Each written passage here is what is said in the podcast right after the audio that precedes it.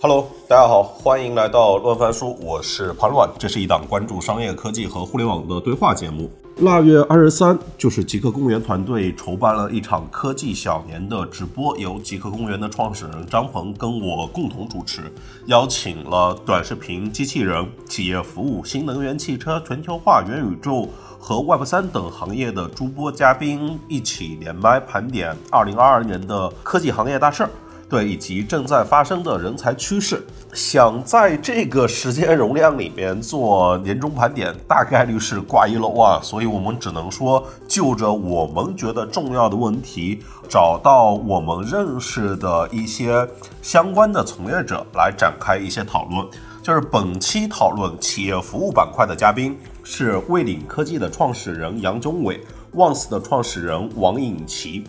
机器人板块的讨论嘉宾是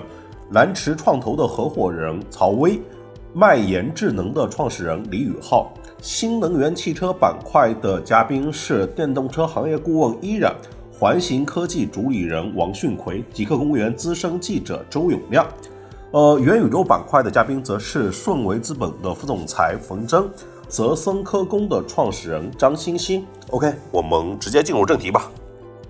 哎呀。那咱们今天就差不多可以开始聊一聊了。我看这不用暖场，人上的就很快。我这个直播间老热闹了啊，这个好多人这个呃都在在聊天，都在看。好多人也是在我直播间里又看到你，都觉得特别开心啊。然后那潘乱，咱们是不是就先从今天的这个短视频啊？既然你从你这个一年坚持了平均周一点五场左右的这个直播。来，那我们就从这儿开始聊，就短视频直播这个领域里面，这一年有什么样的变化啊？你有什么关注到觉得有意思的点？先，你先说说你的观点。我觉得就首先还是短视频的这个渗透率在继续的提升。大家如果手机这个介质不变的话，可能短视频跟直播就是那个宇宙的尽头了。所以你像就是前两周，就是去年底的时候，马化腾不是说嘛，就是可能是视频号才是全村的希望。这其实也是说视频、短视频跟直播才是这个重点发力的赛道嘛，对吧？当然，就是今天视频号想要变成全村的希望，还路漫漫其修远兮啊！但是这个判断其实说明了在吧，对吧？就是连腾讯都认为短视频是未来，然后现在是。最有前景或者说最有可能性的业务也是在短视频这个方面，这是第一个，就是它在规模渗透上，就是因为抖音和快手已经非常非常高了嘛，就是现在全网如果你算微微的话，全网每天可能有三千五百亿次的微微，抖音一家可能就占了两千亿次，这是一个影响人，就是短视频就变成了最大的一个媒介嘛。然后在这个媒介的过程中，它又不只是停在内容信息这个层面上，就是短视频其实正在渗透本地生活。就譬如说，中国电商的渗透率，经过二十年的发展，大概是做到了百分之四十将近。对，但是你想想，就是从二零零五年大众点评上线开始到今天，中间有美团、糯米、饿了么，然后拉手各种的所有加起来，就是一直到今天。美团跟快手，然后抖就是抖音加了么，其实都不同的排序组合来结合一起来做本地生活这个事情。本地生活的线上化，它到今天可能才百分之十二。就是电商那么高的渗透率，就是因为我们认为，就是互联网的渗透率不是一定要干到百分之百的，就是线下它依然会在，原有的依然会在的，就是电商的渗透率可能已经到了一个那个阈值了。然后，然后我们今天可能更有期待的，其实就是在看本地生活这一块。然后，本地生活这一块，就是一方面，你看短视频每天用用户用两两个小时，然后就是你如果美团啊、点评的话，用户每天可能只用不到十分钟。对吧？然后你的用户的 DAU 还远远小过它，那也就是说，用户那个更多是被短视频影响嘛？我觉得就这本书里面举到一个例子，我觉得特别有意思，就是说，呃，一个就是做本地的商家他说的，就是在抖音里面去铺内容啊，就特别像是一个在互联网上面去发传单的过程，因为每个用户都会刷过那个视频吧，其实就是他在被动的接收到一张来自于商家的广告传单。我我觉得挺有意思的。最后一个，我觉得其实就是大厂今天都在提一个词，叫 数字化或者说实体经济，就是因为今天是变成这些所有的平台级的大厂最政治正确的事情了。你像京东、阿里，其实都在说要扎根这个实体经济，要用他们的数字化来服务实体经济，助力各行各业去提质增效，然后帮助中小企业啊推动产业变革，加速做了啊。我我我自己觉得大概是这些。就我觉得《涌现》里面当时编辑团队提出了一个观点，就说短视频和直播正在。Recode 一些商业，就是他对于商业的那个底层代码或者说底层的机制，正看到了他在重写。为什么这件事儿，他反而在印证了这种短视频的平台本地生活确实是这个这种短视频平台上的本地生活，反而有它一些特点和在局部的优势。我们怎么理解这个这个特点和优势呢？呃，我觉得其实总体上来说，我们会发现，其实本地生活只是其中的一个例子啊。其实短视频和推荐其实正在影响各行各业。如果就是注意到本地生活，就跟我们刚才聊的，就是在商场里面发传单嘛，你每刷一次视频，可能就是你接收到了一次传单。就是因为经过这几年的发展，就是几家的内容平台已经变成了就是中国最大的媒介啊。你想想，就是。中国排名前三的，就是用户的时长都是放在哪些产品里面呢？它肯定是抖音、微信和快手啊。那就意味着，如果所有的用户的注意力全部都在这些产品里面，那其实是它呃有更多的就是可能对别人决策的影响的可能性就会发生在这里。然后或者说有更多人是依赖于这些平台来去被影响，然后去做出决策，就是因为。呃，而且就平台本身来说，它在这个内容这个赛道完成了一个规模的扩张之后，它其实呃，不管是抖音、快手，它其实都是要更多的往产业城里面去找，然后去把这个短视频产业化。最大的就是电商嘛，电商之后呢，就是王鑫不是说美团干的事情，本地生活服务就是电商二点零嘛，那肯定是最大的市场就是。就是电商之外的最大市场，那肯定就是本地服务嘛，那肯定就是要往本地生活来做。然后，尤其是你我们就是再类比一下，就类似于就是抖音跟淘宝的关系嘛。然后你像淘宝，淘宝它最初是万能的淘宝，是不断逛嘛，其实就有点像是那个超市，就是因为之前大家没地方逛，线下去逛超市。但是你看，就是超市、小平报这些逛的多了之后，大家都去逛那些太古里了，去三里屯了。都去这种商业综合体了，对吧？就是你像你看美女，是不是就三里屯那边有街拍？就是这种，但是在这个就是在那个超市里面没有啊，对啊，就是大家都是去那个线上的 shopping mall 里面，去线上的这些商业综合体里面了，就是都是更加强调体验式的，就是我打卡吃饭、看电影。然后所有东西就是我我可能就是呃路上有就是刷过一套短视频就被拿到一个传单，然后我看美女就是那个在看街拍，我走进一家店可能就是看到了一个直播带货，对吧？你像商业综合体这个事情也都是先从超市，然后有了淘宝，再有商业综合体，然后再有这个直播带货嘛。我觉得同样的可能是在于这个店家本地生活这边来说更是啊。对，就是本地生活，它就是长在这些商业综合体里面的嘛。就是现在，就是你看评论区也说，现在是一个体验经济时代嘛。那大家都是需要就是更好的体验，然后让用户更好的去做出这个决策，就是因为你像不管其实是美团还是抖音，他们的产品都是围绕着店铺来做的，不是围绕人来做的。然后就是你看你发个评论，都是必须是对于那个商品的评价，你都不不能够独立的发表。帮助你完善，譬如说，我觉得北京哪十家店最好吃，哪个十家店最好逛。我在装修的时候，呃，我使用了哪十种那个不同材质的不同店家的那个材料。这个简单的需求，它其实是在美团跟淘宝里面都不能实现的呀，对吧？那我肯定是要把我的注意力去放到那种更能够让我有积累，让我能够获得更多互动和更多商业化可能性的平台里面去。所以你会看到，不管是流量侧，然后体验侧，因为短视频比那个图文本身就是高维嘛，推荐比那个搜索本身也是高维，就是因为今天美团跟淘宝说到底还是搜最主要的心智就是搜索，但这个跟推荐它那个时长各方面的占比，我觉得这些都还是由这个创新的介质，然后更多的创作者，然后更强的媒介这些综合性的变化带来的。所有人的注意力、习惯、用户时长聚焦在这儿。这是一个打底的东西。但确实是你相对于过去的本地生活服务，比如说美团、饿了么，就是他们其实在用户这边总体是一个比较被动的状态，就它是被调用，用户有想法了再去 call 它，对吧？再去叫它。那但是在这个我觉得短视频平台里边，就是大家因为在上头花的时间比较多，经常其实你是有机会把用户激活起来。就是通过，就像刚才说的一一段短视频，一个人带你什么探店，一个怎么样，就这种东西就非常有效，而且它融入了你在内容消费的这个过程，就是这个东西很顺，且它因为背后有用户的信息，对吧？就是比如说它的 focus，它的特点，且它可以在。特定的时间，比如就是到晚上，或者是可能你容易看到好美食，能够催发你对这个美食的向往的那个时刻，它给你呈现这个事，这个系统的立体的先进性和主动性，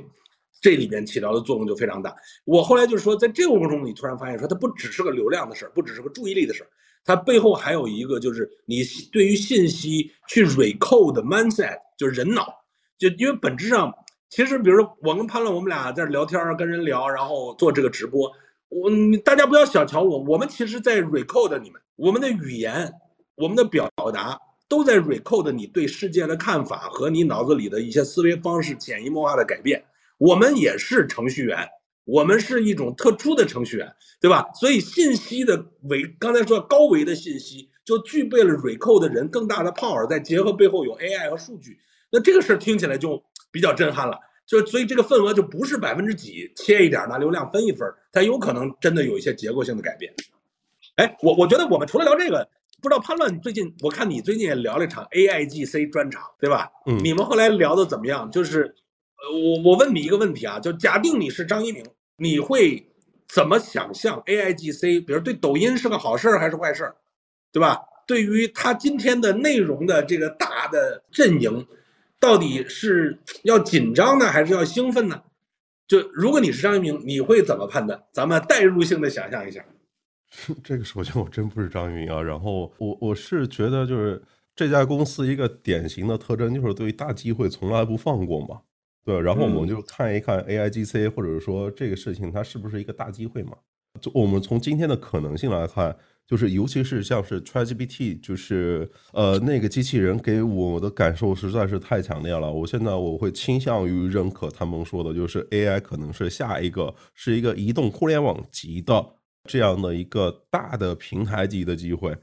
对，尽管今天就是可能是还有一堆的问题啊，商业化各种东西，但是那种的可能性就是已经是，尤其是在过去这一年多里面啊，就不管是。在 AI 作画，然后是在 AI 视频，然后是在这种对话式的服务，就真的是让人感受到突飞猛进。就是，呃，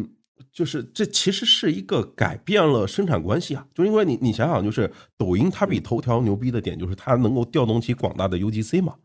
但是有 AIGC 之后，我是不是有可能就是获得比这个 UGC 更充足的供应呢？对，嗯，我我觉得这是一个不得不考虑的一个问题。对，嗯，呃，但当然就是在在当前这个情况里，我们可能会看到有些 A G C 它的一些内容它不够那么出彩，但我觉得可能都是一个时间和被磨练的一个问题。对，但我总觉得就是说，它其实是它改变了生产关系。然后这有可能就是对于这个平台它非常大的要素吧，就是它是这种平台必须要拿到手里，就包括你你想想抖音它起来是为什么起来嘛，对吧？你想想抖音是在全世界范围内第一个正儿八经的把运营真的做重，然后做成产品的东西，就是这样的一个团队。你想想抖音它最初起来的时候靠各种挑战赛，对吧？这里面它其实用到的是什么？用到的是魔法表情。用到的是滤镜，用到的是特效，只是当年我们不知道这玩意叫 A I G C 嘛，我们想的就是更多的就是让就是剪映其实是一个生产端的工具嘛，赋能创作者的，让更多创作者有更多的可能性，就是让他以更好的形象展示出来。对我我我们会发现这个其实非常有用的，就是我我就然后是因为有剪映，让更多人可以更低门槛的来创作更好的短视频，所以说它的内容也变得更加丰富了呀。那现在是，如果真的 AI G C 发展到那个阶段之后，我不要剪映了呀，我也不要抖音的发布器了呀，我甚至有可能我再造一个抖音，我每天都有可能，譬如说生产一亿条的视频，只要我的那个就是服务器足够，那他必须得对它进行足够的重视才行。对，嗯。就其实我觉得今天 A I G C 的这个变化其实是非常值得关注的啊，确实也是，呃，在等于这个 A I 技术呢又往前迈了一级台阶。这里边的核心原因，就是因为我最近听到一个数据啊，说在过去的大概五年的时间里边，整个的内容消费，就整个互联网世界的内容的消费，尤其是短视频啊，就以短视频为主体的这种内容的消费，其实增长的量是内容新增数量的。比它高一个数量级，也就是内容的供给和内容的消费需求之间并不是对等在增长的，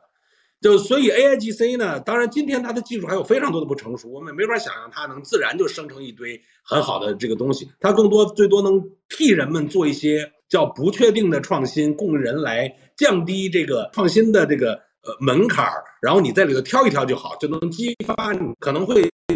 现在还能只能起一定作用，但未来来讲，我觉得会有变化啊。包括我觉得也特别推荐大家，除了这个短视频领域，其实你看微软最近对于 A I G C 很快就会有所动作啊，搞不好未来你的 Word 里边就会出现 Chat G P T 的一些能力啊。这个叛乱以后再写稿就没有那个问题了。以前叛乱经常跟我说，哎呀，我写稿可痛苦了，我脑子里全是这些东西，但我就写出来很难。以后这个事儿简单了，你跟他打个提纲。他可能就给你让你挑哪段写的好，不行再给你写十段，对吧？这个我觉得是更容易近期实现。所以推荐大家，如果关注未来的机会，A I G C 领域还是有很多机会的。那我建议呢，就是在这个阶段，第一，我们一会儿我们还要再聊聊啊，这个叛乱，这个最近应该今年直播也比较多，跟大厂的人交流比较多啊。大厂的人才的这个趋势，你觉得有什么你的发现吗？就是他在人才的流动上，是说就未来就是。OK，我不要再那么多人了。然后我我那他更需要的是什么样的人，对吧？那如果他不需要的人，那这些人他一般现从你观察往哪儿去流动了？我不知道你有没有一些这样的观察和信息啊？我其实恰巧就是跟两位朋友就最近还聊过这个问题，就是他们一位是从离离职创业，然后呃折腾过一会儿，然后刚刚又回到大厂去；另外一位呢就是。呃，待过好几个大厂，然后就是在过去一年选择了就是正儿八经的自由职业，现在依然在自由职业探索。我自己一个感受啊，如果我们从这个我们分这种大厂内和就是离开大厂的这两种，大厂内部的话，我们会看到一个非常明显的变化，就是那些围绕着用户增长那一块来做的都在急剧的减少。我们看到就是产研战略对吧，然后中台全部在大范围的削减，就譬如说中台嘛。就譬如说字节跳动嘛，就是你想想连字节跳动都开始裁员了，这是全世界 最后一个大厂啊！之前这家公司是往 往不断往上涨，那不是宇宙条吗？宇宙厂啊，连宇宙厂都开始裁员了，这其实告诉大家这是一个真的寒冬了。然后你会发现，这个要那么多战略干嘛用呢？OK，全部打散，就是全部塞到各个业务线里面去，还要中台吗？就是因为没有那么多钱谈了嘛。就是那些你你会发现，就是那你像头条之前也搞过，像是时区啊那些，就是新的尝试，就是创新的孵化啊、试错啊各种的项目，其实都在变少。如果新机会变少的话，那就意味着产品经理、用户增长、研发，然后这些看市场的战略，就是大家都没用了呀。就是这一波的，它肯定是大厂内部这批人啊，所有围绕用户增长项的，肯定会大范围的削减，而且这只是一个刚刚开始，朋友们真的刚刚开始啊，因为移动互联网的增速已经结束了。就是我们看一个产业的周期，你去看看地产业嘛，对吧？其他的产业已经就是先先发生了这些的这些的现象，就是增长环节的人可能要全线的不断的下降，但是我们看也有增的地方，对，也有在增加的地方。我们看就是那些更能够帮公司带来效率。带来商业化，更能够去做项目管理、去做财务管理、去做收入管理的，更能够帮大家这个公司来这个哎拧毛巾，然后更能够把公司挑水的，就是这个方向的人，他会变得越来越重要。对，就是增长之后是留存，留存之后是这种更多的商业化可能性嘛。就是就是肯定还是要去寻求新的增长，但是这个新的增长机会，我们应该会认为它已经变得比较少了。那就是怎么更好的留存，怎么变更高的商业化的效率。我觉得这是在大厂内部的，就是呃，什么产研啊、战略啊、中台啊这一些，就包括招聘是肯定下降的。然后是那些做财务的呀、项目管理的呀、收入管理，这是凡是帮大家做更好、变现效率、更高效率，就是呃以及更好的就是组织效率的这一块，肯定会在就是更成熟的公司嘛。我觉得这其实是一个产业它生命周期，大家需要的这个不同的能力模型。然后我们再来看离开大厂的情况，就是这两年其实离开大厂的我。就是我们估算一下，这两年离开大厂的可能有将近五十万人，就是我所有的全部都加起来啊。对，其实是你看，就是去出去创业的那批人，其实现在就是应该，我觉得有挺多的朋友可能都在考虑回流。就是希望能够再重新回到大厂。我刚才一位朋友就是嘛，就是出去创业，然后就是自由职业者，就是经过两年，然后又回去了。然后如果你回去的话，其实是薪资打折，它是一个常见的事情。对我觉得今天就是对于想要出来的朋友来说，我说是想要从大厂出来的朋友来说，今天最好的状况可能就是骑驴找马，就是。如果之前大家是那种我不升职，我不加薪，我不加一级我再走，就是我觉得现在大家就是肯定是平级平薪跳槽的人一定是多了很多了，就是因为公司也在不断的缩减开支嘛，然后就是如果你因为主动或者被动离开的话，其实你会有一个比较长的空窗期，然后你会比较的难受，所以说这个时候。我觉得大家还是要摆正心态。如果是在大厂里面去在在工作的话，因为你出来的话，其实如果去年的话，我们就看到很多从大厂出来的人返贫了。对，就是你 你之前靠那些东西赚的钱，然后又全都失去了，就因为呃中概，因为投资，因为房地产各种原因吧。然后我觉得还有一个就是，我还发现一个很好玩的趋势，就是跟这一届的学生很像，就是这一届学生最主流啊，不是进大厂了。是考研，准备进体制去读公务员当老师。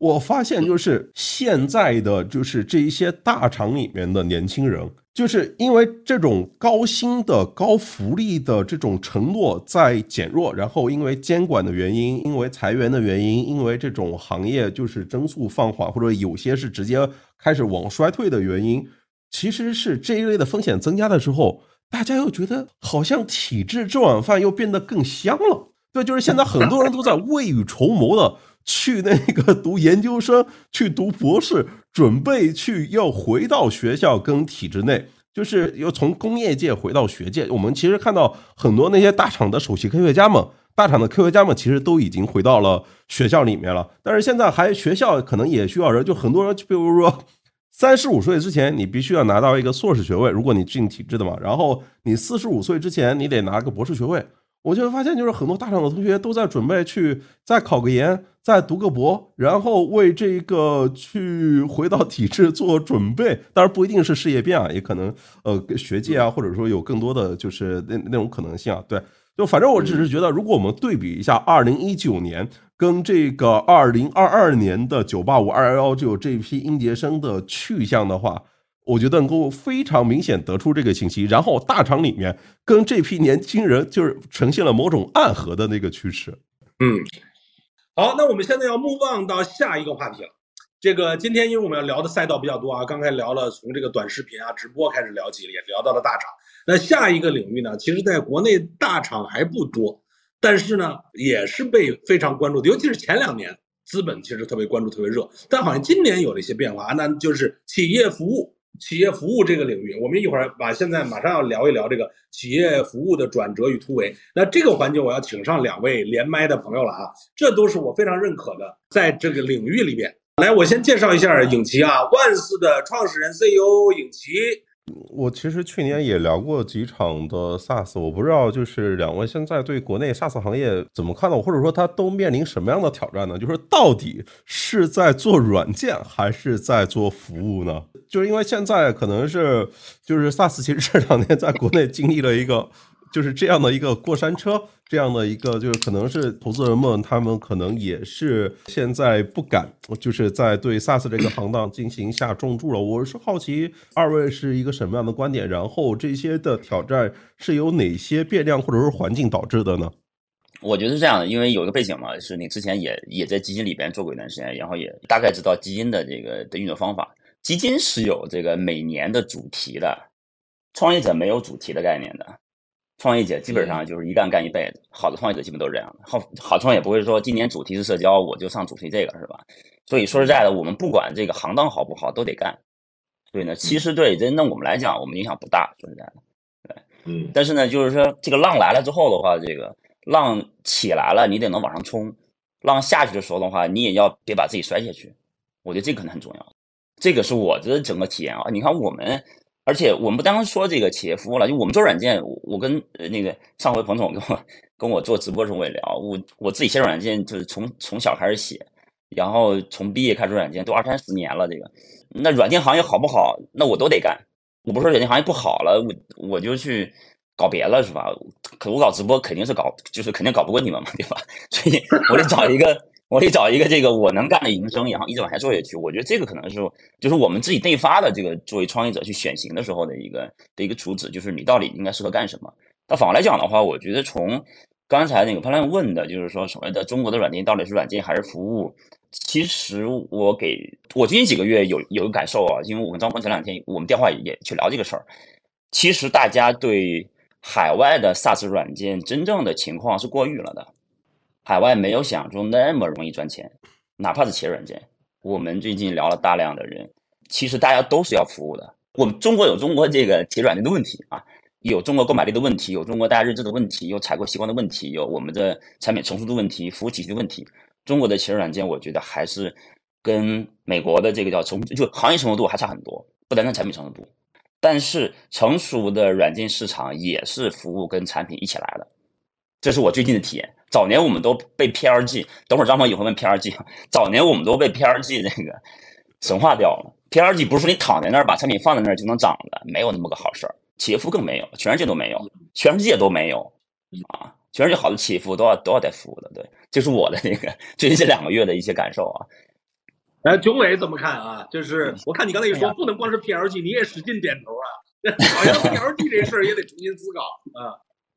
呃，我我讲讲我的感受吧。其实我我反倒是刚才讲二二年这个这个增长不如预期，但是我反而在二二年我是我的心态是更加踏实的。我最焦虑的是二一年，二一年大家知道，就是那个时候其实整个市场还是挺热的，然后我的这个资本也追着你，完了以后呢，但是我当时特别焦虑，焦虑什么呢？我产品没好啊，我产品还没做好，但是呢，当时的整个市场都告诉你说你应该起飞了，你应该拼命的这个增长了。那好。那个时候，其实我其实我我自己是觉得我我跑不起来，对吧？就我跑不起来，所以二二年我反倒觉得，哎，我好像踏实一点了。反正资本也觉得，反正你就那么回事，我也不太关心你了。反正我你也达不到我的需求需求，哎，我反而是慢慢的把产品迭代起来。刚才这个这个潘乱讲到说，哎，你为什么这个是不是要做服务？就是我觉得今天大家在有这个疑问，说你到底做产品还是做服务，是因为我所看到我们行业里面的很多产品是不完备的，就是你你。不完备，导致你必须要用更重的服务来去服务他。我并不是说你不需要服务啊，但是有些服务真的就看上去简直就是，就是简直你就不像在做一个 SaaS 了，对吧？我觉得这是一个问题，就是当你的产品还没有做好准备的时候，你已经起飞了，然后你留了很多债，这个债你不得不用服务来去去弥补的时候，我觉得这个是今天我们遇到的这个困境。我前阵子就在视频号里面我讲过一个观点，就是说我大概。花了一年半多一点的时间，我算是走完了 PMF 啊，所以我今天我才开始，我我下个月又开始涨，我二月份二月份我要开始涨价，这是我第三次涨价。对，对我我觉得其实这个就引发了刚才说的这个啊，就是呃一个呢是说过去之所以 SaaS 热，好像其实对标过国外的市场，大家都觉得国外的那个 SaaS 好像那个钱，这个市值的倍率，就是呃给了一个特别好的预期，对吧？但开景琦其实也说，你真去看，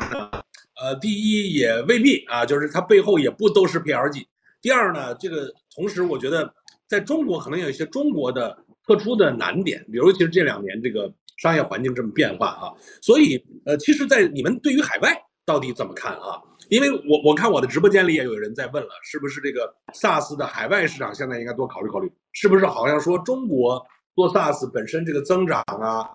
率啊，好像有点天花板，是不是现在应该要想去抓主流的市场，对吧？比如说美国，敢于去美国市场到那边去做，对吧？怎么怎么，这个这种声音现在都很多啊。我不知道从九美和影奇啊，你们都怎么看这个问题？你们有没有在考虑一些海外市场，除了中国，然后往海外的这样的？以及再追加一个小小的问题，就是当聊到中国软件出海的时候，它会在什么样的领域里面更有优势？对，我相信两个位都会说那个出海一定是 B 选项了。OK，那我就还是我我先 来吧。对，那个潘乱已经回答了，就是出海的 B 选项。但是其实看它是一个什么什么情况下的 B 选项吧，就是说，就还是看企业规模跟你的企业目标的大小的 B 选项。对我觉得，如果我我们说我们要做一个一亿美金或者是十亿美金收入的公司的话，那必须要出海的。对，如果说我们是说做一个 IPO 的公司，其实不一定，其实不一定非要啊，因为很多时候也不一定能够真正有利润出来。嗯，哪怕是出海，对，所以就是如果要做一个收入规模。要上一定体量的话，毕竟是软件上的收入规模的话，比如说我们说五亿美金，在未来十年，在中国有多少个能够做到五亿美金收入的？一年一年五亿美金，对吧？一年五亿。哎哎对对。那在中国看，现在基本上很难啊，对吧？这个这个量，这个我说未来五年嘛，我说我我们说我们说我就是咱们说未来五年的时间，如果在中国的公司或者全软件公司，如果如果做到五亿美金收入，大概是在你肯定要做海外的，对，这个是不用讨论的，对，所以我觉得可能还是公司目标的问题，对。然后刚才潘乱问到是说，呃，中国有什么样的这个优势？说实在的，我们如果从全球市场来看的话，我们真的没啥优势，全是劣势，没有任何优势。大家说这个中国的就中国的工程师便宜是优势，我觉得不是优势，这不是啥优势。我们对文化的、对语言的、对管理的、对品牌的、对服务体系的、对客户的这个认知、对客户需求把握，我觉得这些全是劣势，没有什么优势。说实在的，钟伟怎么看啊？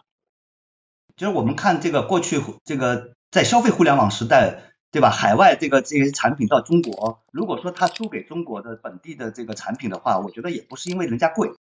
对吧？这是我说我这是我讲的这个第一个问题。第二个问题是说你出海的你的目的是什么？就是是是什么让你起心动念出海的？我觉得有些如果说你说哎在中国发展不下去了，所以我出海，我觉得这个就很危险。或者说是因为 VC 告诉你，你你没有出海计划，我就不投你。我觉得这些都很都很都很危险。但是我今天的确还还是看到很多不少的人说，哎，你看 VC 都跟我告诉我说，你今天没有出海计划，我就不跟你聊了。那我觉得这个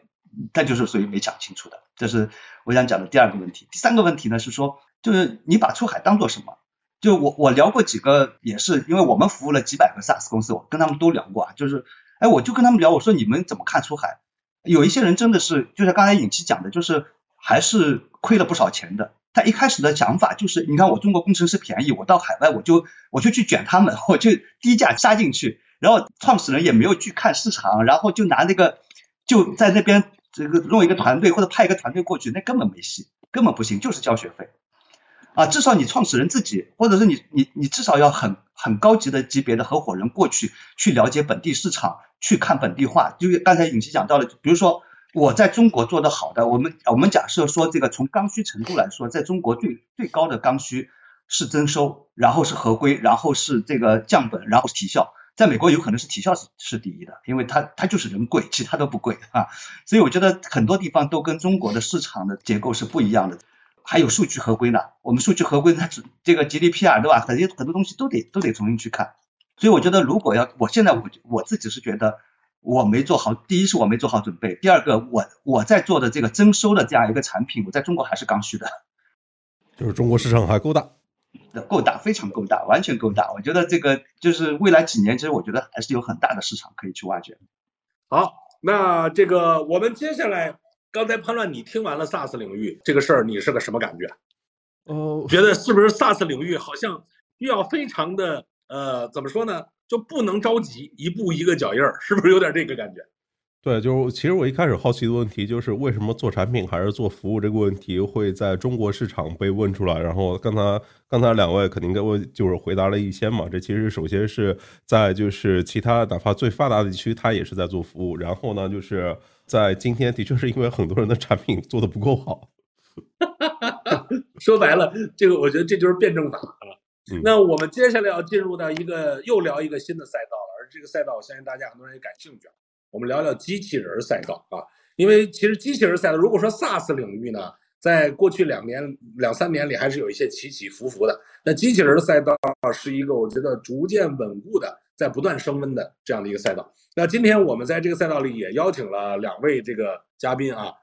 首先呢是麦言智能的李宇浩，呃，麦言智能的 CEO 创始人李宇浩啊，另外呢还有蓝驰创投的合伙人曹威。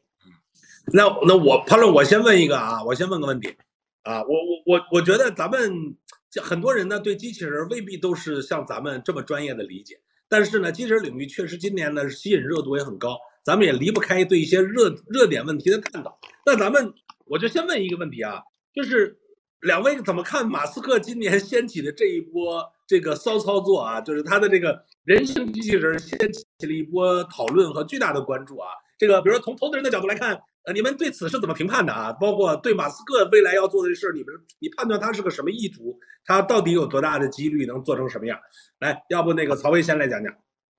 可以啊，我觉得这个话题基本上咱们是从这个呃，应该讲是从二零二二年年初啊，咱们一直聊到二零二三年年初了啊，基本上各种各样的活动大家都在聊这个话题啊。我觉得这里边其实。其实你揣测马斯克怎么想，我觉得不是特别的有价值。我觉得其实我们更关注的，其实还是整个机器人产业啊，包括人形机器人或者是足式机器人啊，它未来在应用场景中的这种价值。因为我觉得呢，其实围绕马斯克这个事儿呢，可能是经历过一个我们叫做一个大家预期的周期吧。啊，在去年年初的时候，大家预期特别特别的高啊，一直到这个机器人出来之前，包括这个国内的二级市场。是狠狠的把机器人概念板块炒了一波，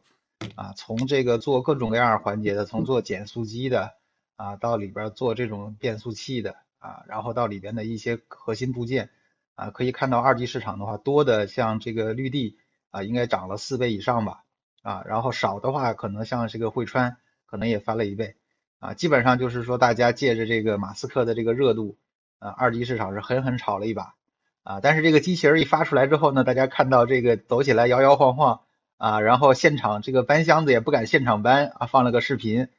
啊，然后整个机器人的这个和之前这个跳舞的这个 model 比起来，其实还是差了不少啊，应该讲这个集体上有一个比较大的一个预期上的一个落差啊，包括我们也看到海外的一些专业媒媒体啊，包括硅谷上的一些这种科技博主呃和一些意见领袖啊，都给出来的一些观点。但我觉得，其实我们还是认可马斯克的这种这种举措吧，或者是说这种突破，因为你看他过去做的事情，基本上都是要开创一个新时代非常非常难去达成的一个方向的一个一个起点啊。因为人形机器人这个事情其实还还挺巧的，因为我之前在这个日系基金也做过啊。其实日本的话，像东京和早稻田大学啊，那个 SMO 包括本田做的，应该讲已经之前研究了这个得有三四十年。啊，日本的话是扎扎实实做了二十年研发，做这个人形机器人。后来呢，在二零二二年宣布不搞了这个事儿，啊，宣布认输，啊，找不到商业化落地的场景，啊，然后这个事情不做了。然后正好马斯克接过了这个，接过了这一棒，啊，然后又把这个事情给重新炒起来，啊，所以我觉得先说这个人形机器人我们怎么看吧，啊，首先第一点呢，我们的一个核心的底层逻辑是什么呢？啊，机器人是什么啊？机器人呢是基于人类工程师和这种非常优秀的产品经理啊，围绕这个产业应用场景的痛点难点创造出来的这种超级工具，对吧？这个是机器人，但它一定是围绕产业场景的这个痛点和难点啊，不管你是反复的抓取也好啊，还是这种高速高精度的搬运也好，对吧？还是说像这个高纤啊，或者是李总他们做的这个清洁也好，它一定是围绕场景的这个痛点和难点。定义出来的这种超级工具啊，或者是超级产品，那么足式机器人呢，其实是机器人产品形态和品类中的一种啊。我们说，只有当这个场景的痛点和难点要求这个机器人的形态它是个足式机器人啊，或者是要求它一定是个双足且有双臂的机器人，它才是个双足和有双臂的机器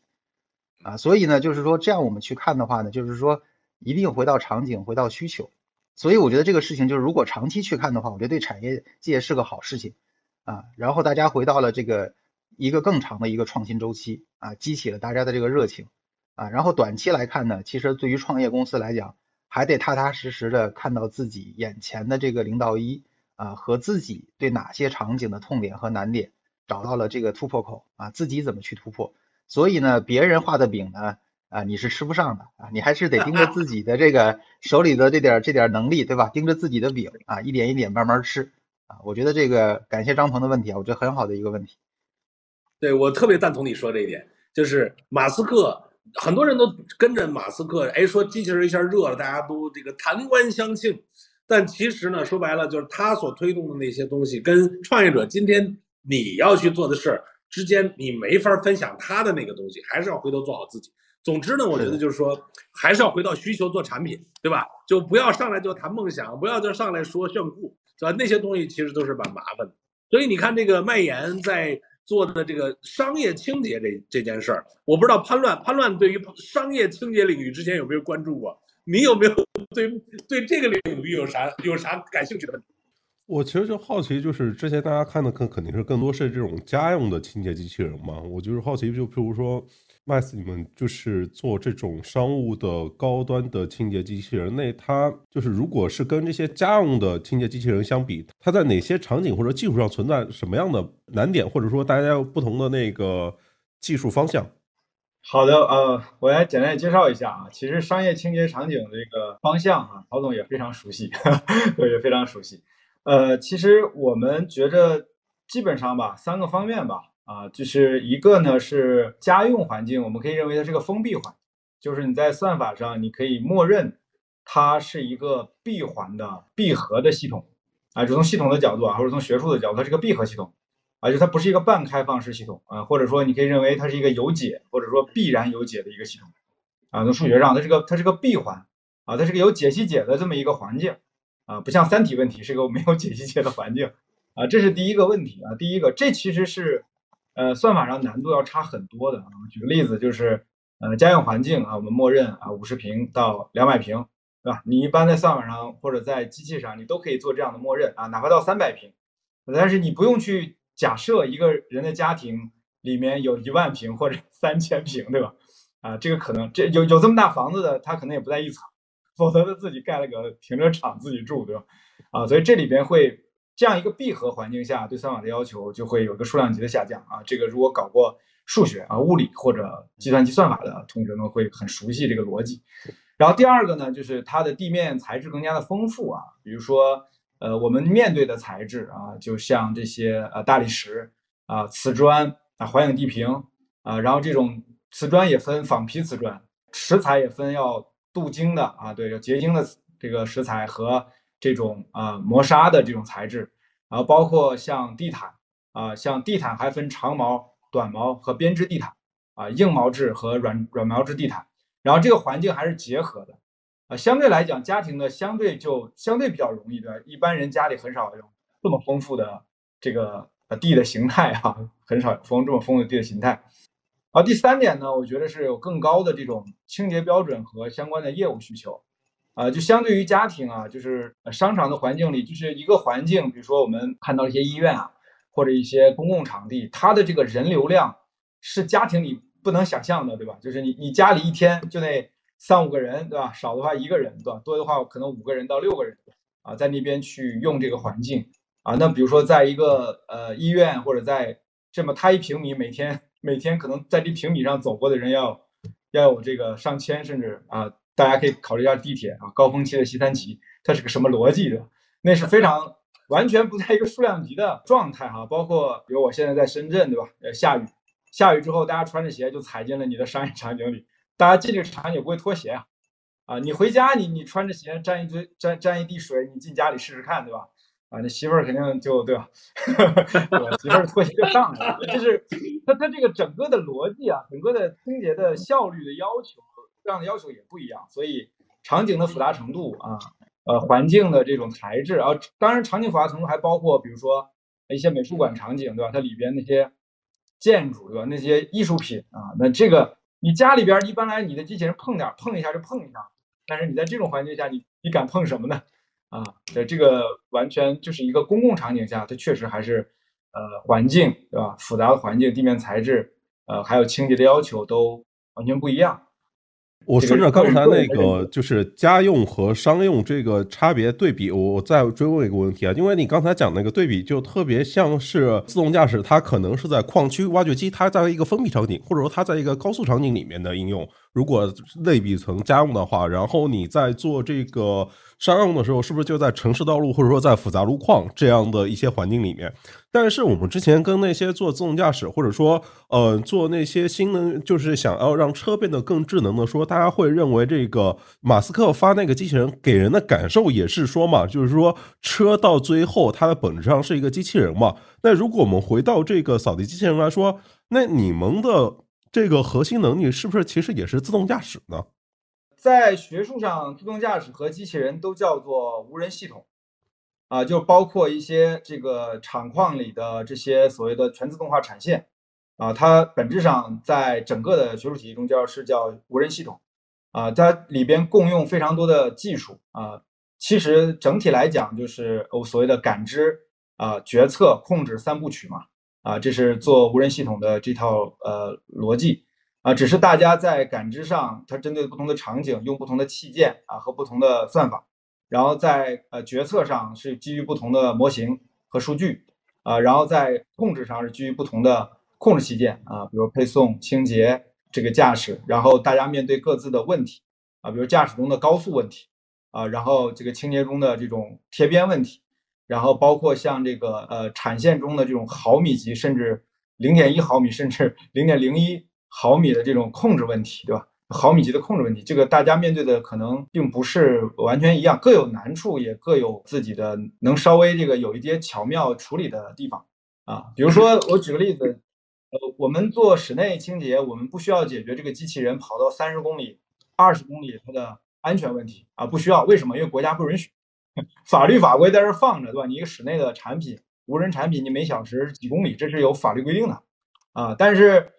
但是我们需要解决厘米级的这种定位问题，对吧？但比如说你作为汽车，那它不需要解决毫米级的定位问题，没有意义。但它要解决的是八十公里、一百公里、一百五十两甚至两百公里以上的安全问题啊。但它有它的难处，但它也不需要像我们这样说，你一毫米或者你一厘米怎么怎么去弄，它不需要这个啊。所以我觉得各是有各的挑战啊，各有各的优势，各有各的挑战。嗯，这是我的理解。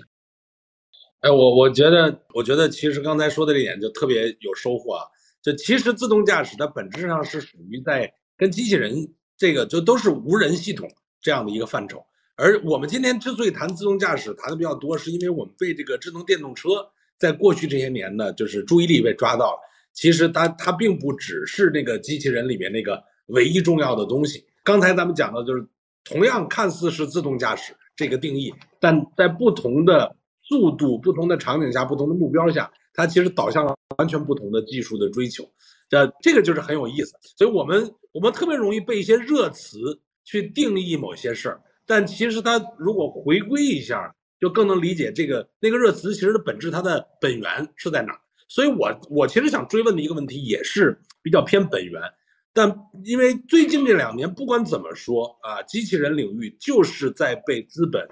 在被更多的创业者持续的呃看好，持续在努力，那一定意味着这些领域在过去这些年有一些根本性的技术，或者是呃或者是一些商业的这个逻辑的变化，它造成了这个环境吸引了这些力量往里边进入，它不可能是一个随机的啊，对，它也不会马斯克最多能把这事变热一点，但他不会。直接把这个事儿开启起来，所以比如说，先从曹伟角度来去看啊，能不能替我们总结那么几条，就是到底什么东西变化了，是引发了这个机器人接下来可能五年、十年，我们看得到有更大期望。你们作为投资人，愿意去很多年前就开始看这件事儿，它这些年到底变化了什么？这一点，我觉得大部分人可能还很难总结啊，也想听听两位怎么总结这个事儿。对，我觉得张鹏好问题啊！我觉得其实我们从一七年就试着在总结这个问题啊，因为作为早期投资人来讲的话，我们说变化越大，机会越大，对吧？没变化就没机会啊，所以我们在看的时候呢，其实我们怎么去理解机器啊？其实机器人本身的话呢，其实它是一个我们叫做智能体，感知、决策、控制、交互啊，这个其实都是需要的啊。那这里边的话呢，我们要看，比如说在不同的我们叫做这种技术维度上。啊，每一个技术维度在每一个技术周期有哪些比较重要的一些底层上的这种技术突破，而这些技术突破呢，又通过工程师和产品经理的这种产品化啊，转化成了机器人的这种能力突破。能力突破呢，就进入到了我们叫做生产生活阶段，对吧？它最后形成下一个闭环，变成商业价值啊。而这个商业价值呢，又可以通过我们叫做你的投资回报周期啊，以及你的资本回报率去衡量这些商业价值的这种这种冲击啊，或者是说这种商业价值的变化的这种体量。所以呢，基本上我记得应该也就是在一六一七年的时候，其实我们最早牵引我们注意力的。啊，那个最早的这个注意力牵引，其实是在自动驾驶。其实你说的非常对，啊，我们看完自动驾驶之后呢，其实看了很多做自动驾驶的这种底层的这种呃算法公司，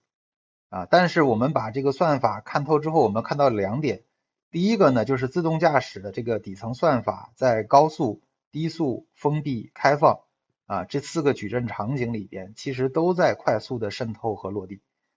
第二个呢，就是说这个算法呢，并没有那么神秘，它的能力扩散、知识扩散啊，以及人才的扩散速度非常快。第三点呢，就是支持这套能力的底层硬件，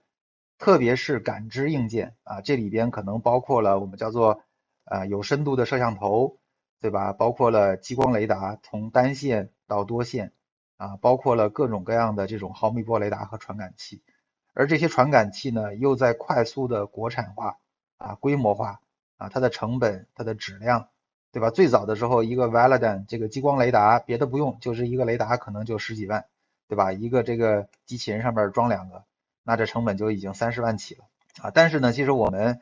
呃花了些时间去研究，我们发现整个传感器它的性价比啊，其实可能我们说比那个之前 CPU 的那个摩尔定律啊。啊，变得这个速度还要快，啊，可能是一年下降百分之七十，啊，甚至是八十，啊，眼看着这个激光雷达从十五万一个就变成一万五一个了，这个其实是当时我们决策去投机器人，啊，特别是早期的时候，我们决策去投高纤机器人的里边很重要的一个原因，啊，就是我们看到了底层技术的变化带来了机器人能力的显著提升。以及整个供应链的规模化和供应链能力的提升，让它的性价比很快就进入到大规模商业化落地的阶段。那么这个阶段呢，可能如果用指标去衡量的话，从一万台、十万台到百万台啊，我们觉得这个时间有可能在未来啊五到十年内啊快速形成这个一个高速的一个曲线的增长。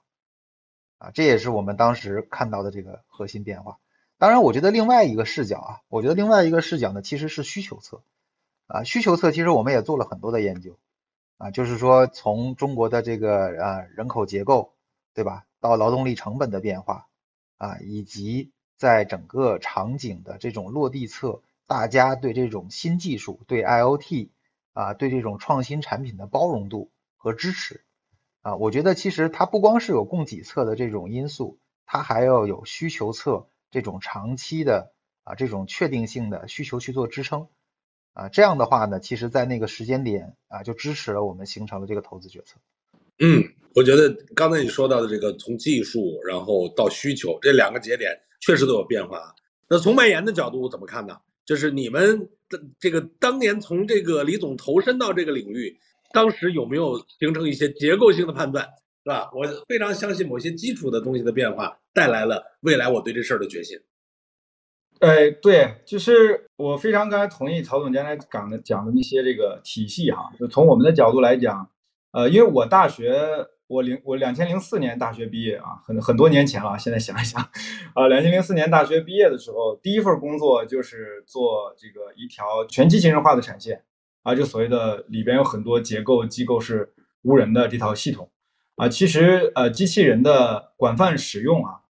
啊，当然大家可以对机器人有各种各样的定义啊，比如最极端的最窄的定义可能就是呃所谓马斯克那样的机器人，那相对可能比较呃宽泛的定义，比如说我们说家用扫地机器人，或者是一些啊现在一些卫生间还有一些放纸的所谓的 头头纸的头的这种机器人，那也如果叫我机器人的话。其实机器人的广泛使用已经是很多年就开始的事情了啊，在这种产线上的使用，我个人认为是比较早的啊。你想那个时候是零四年啊，我们已经是已经可以实现刚才大家提到的这些基本的功能闭环，但是它在一个封闭的工厂场景，然后在一条固定的产线结构里啊，但是它是一个具有完整体系的机器人系统啊，这是零四年发生的事情啊。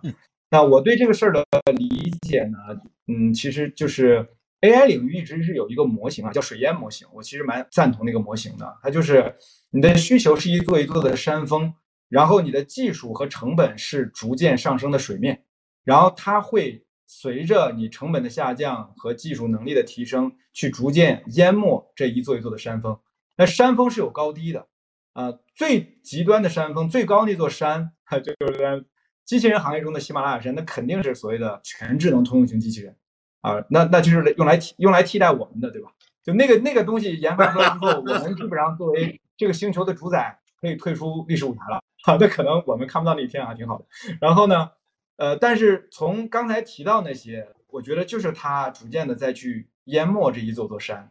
啊，那这是我我们对这个事儿的理解。如果特别具体的话，其实我们当时做这家公司也是来源于我们一个战略呃合作伙伴，也是我们股东的这个早期天使股东的这个很具体的需求，就是我们说叫我管理的面积越来越大，但是我的劳动力供给越来越小。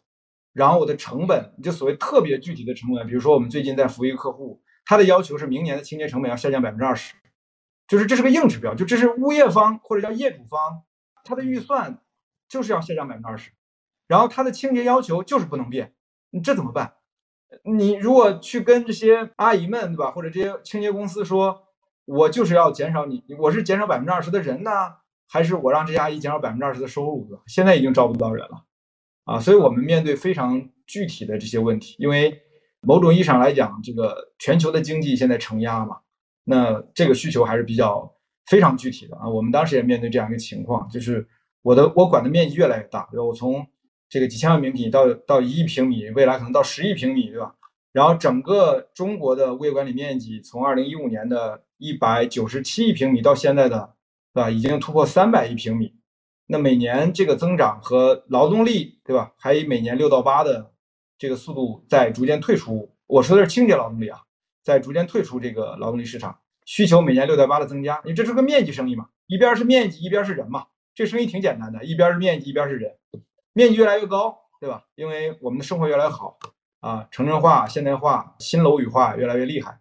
呃，但是另一面，我们的供给越来越少啊。我觉得这个事儿不止发生在。清洁领域啊，清洁领域也是比较明显啊。比如说，呃，制造领域其实也很明显。就我们中国的制造能力越来越强了嘛。比如在汽车领域啊，但是我们劳动力对吧，愿意进厂的呃兄弟姐妹们越来越少嘛。啊，这合理嘛？因为我们的基地人均 GDP 在增加，所以怎么办呢？嗯，我们当时调研完之后只找到了一个解啊，就是机器人。就我们没有找到任何第二个解，没有任何别的办法了啊。大规模开放移民，这这个在中国是不可想象的，对吧？只剩下机器人了。那就需要我们把它做出来，做好，把这产品做做牛了，啊，成本做低了，对大概是这样一个逻辑，也是促使我们来干这么一件事儿。我看，我看这个直播间里边很多人，这个听大家聊的都进一步在问啊，曹老师可以多聊聊创业路上零到一的关键点吗？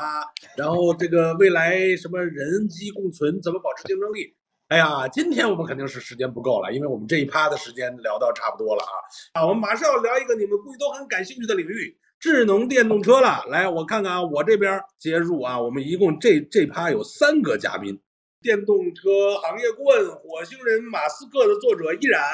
啊，依然好，依然好，Hello Hello，环形科技的，好，环形科技的主理人王迅奎。小奎奎原来也是极客公园的员工啊，极客公园的员工，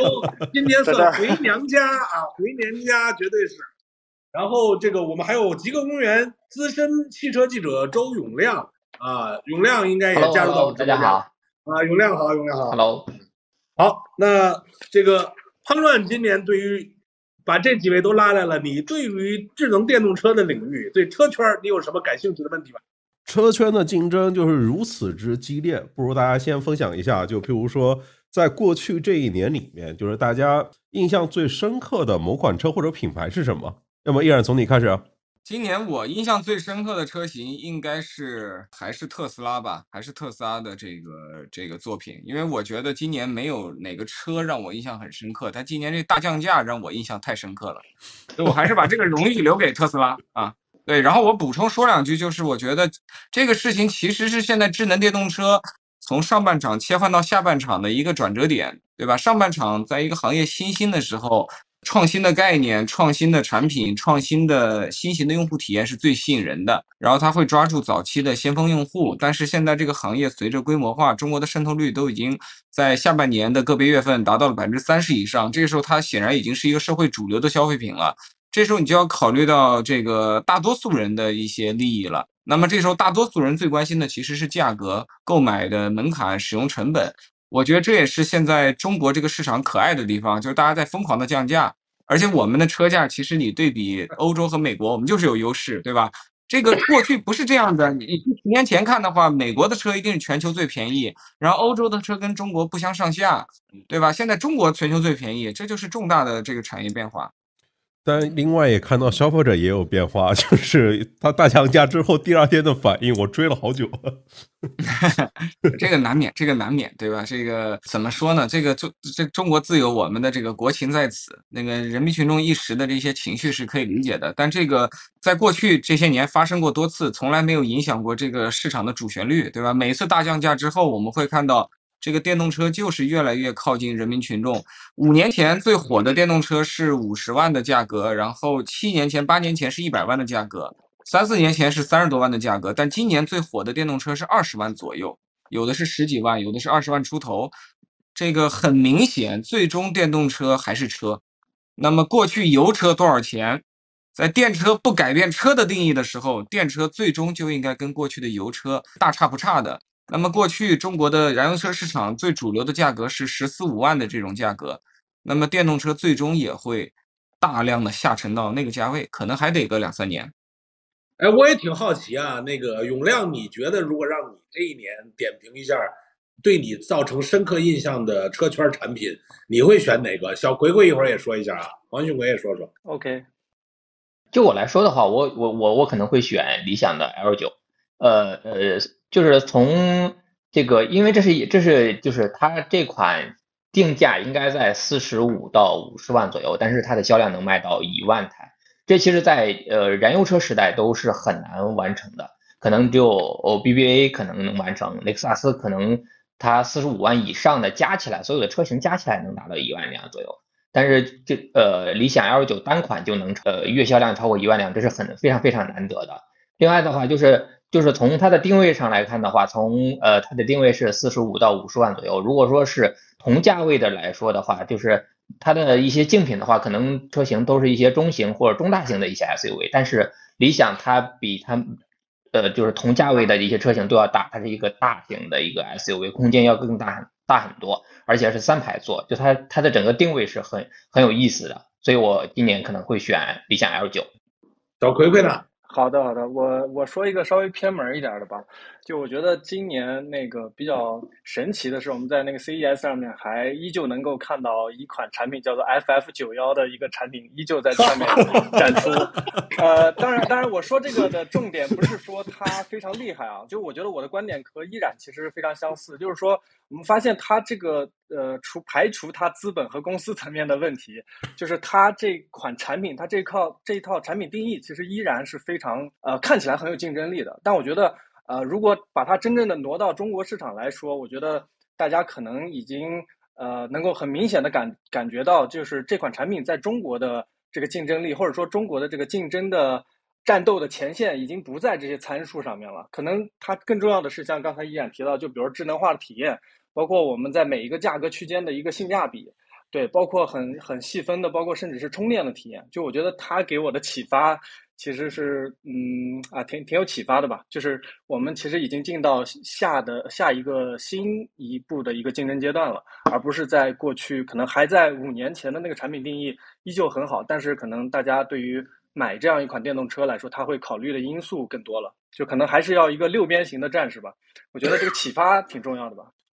这个我我我我想追问一个啊，这个我我我问完这个一会儿让潘乱再接着问啊，就是我想追问一点，就是说。汽车领域，就智能电动车在这些年掀起的这一波浪潮，以及这么多的资本进入，这么多的人才进入，它还在产生什么溢出的效应吗？就是咱们除了今天聊这个车啊，就是整车，啊，这个聊完，我们再看看汽车的产业链条。这些，因为今天咱们说这个到年末小年儿，我们主要看一看新的一年开始的时候有什么向上的赛道、行业的机会，值得年轻人们去参与。那肯定呢，当然你去这个向上的整车厂是很好了。那整车厂可能也需要不同的人才，但是还有一个很长的汽车产业链也好像在因此而繁荣。我也想听听大家怎么看啊？就是如果假假定你身边的这个亲戚朋友问说，哎呀，我这把我们家孩子未来在汽车产业链条里哪些领域里边让他去呃打工也好，或者创业也好，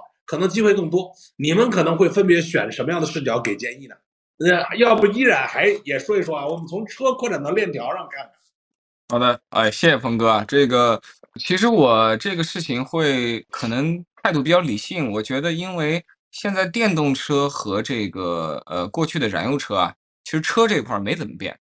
变的东西主要是核心的这个能源的来源啊，这个也就是从油变成了这个电。所以我觉得，其实它会极大的带动这个新型能源的这个推广。我觉得这个随着这个车用的电池的蓬勃发展，我们会看到整个这个产业被带起来。现在这种移动的户外能源，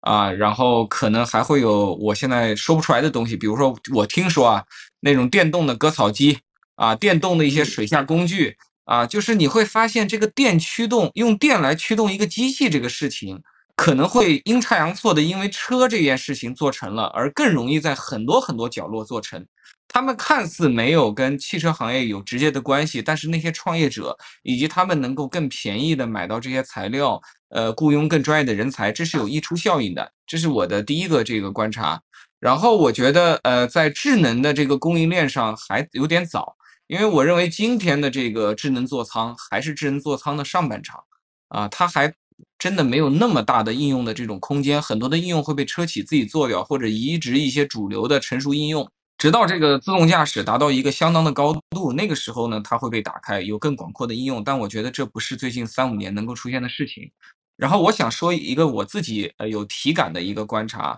就是过去我觉得大家聊起科技行业，肯定是优先聊这个手机啊，或者是优先聊啊这玩意儿啊 MacBook 这些东西，就这些东西带给了全球各个产业的人灵感、启发和创新意识。但我最近确实会发现，车也成为了这种最热门的领域。我发现非常多行业不同的创业者、产品经理和设计师，他们开始很多时候从车这个行业来获得灵感。而且我们都知道，中国的自主品牌过去是模仿西方在造车，我们造的车其实是低端的，其实没有太多自己的想法，更多就是纯粹压成本。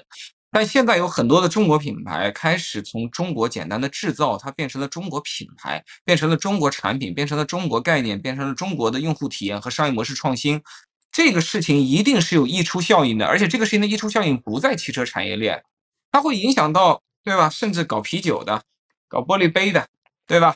搞这个显示器的，搞这个无人机的，它会影响到很多领域啊。最近因为我自己跨行跟挺多的行业的朋友做这种交流，我就会发现。哎，就像当年可能在美国苹果这样的公司启发很多人，或者给很多人灵感。我现在觉得像中国的魏小李和比亚迪，他们也给很多人灵感。我觉得这是非常有有意义的一个事情。我补充一个溢出啊，就是我有好朋友叫老编辑，然后上次跟依然也聊过这个车的相关的问题。他呢就是在这一周周三的时候。面临两份邀请，就是到年底了，就是各家公司都会有那种媒体答谢的活动嘛，或者说有相关的公司活动。一家是手机厂商，一家是汽车厂商。手机厂商在他的这个住处北京，那个汽车就是比亚迪嘛，在深圳，他就选择直接飞深圳去了，去参加人家比亚迪的活动。明显那个手机厂商跟他更熟一点嘛。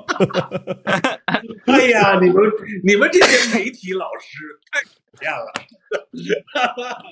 来来来，这个。来我们也听听另外两位啊，你们你们怎么看这个链条上带来的溢出的机会？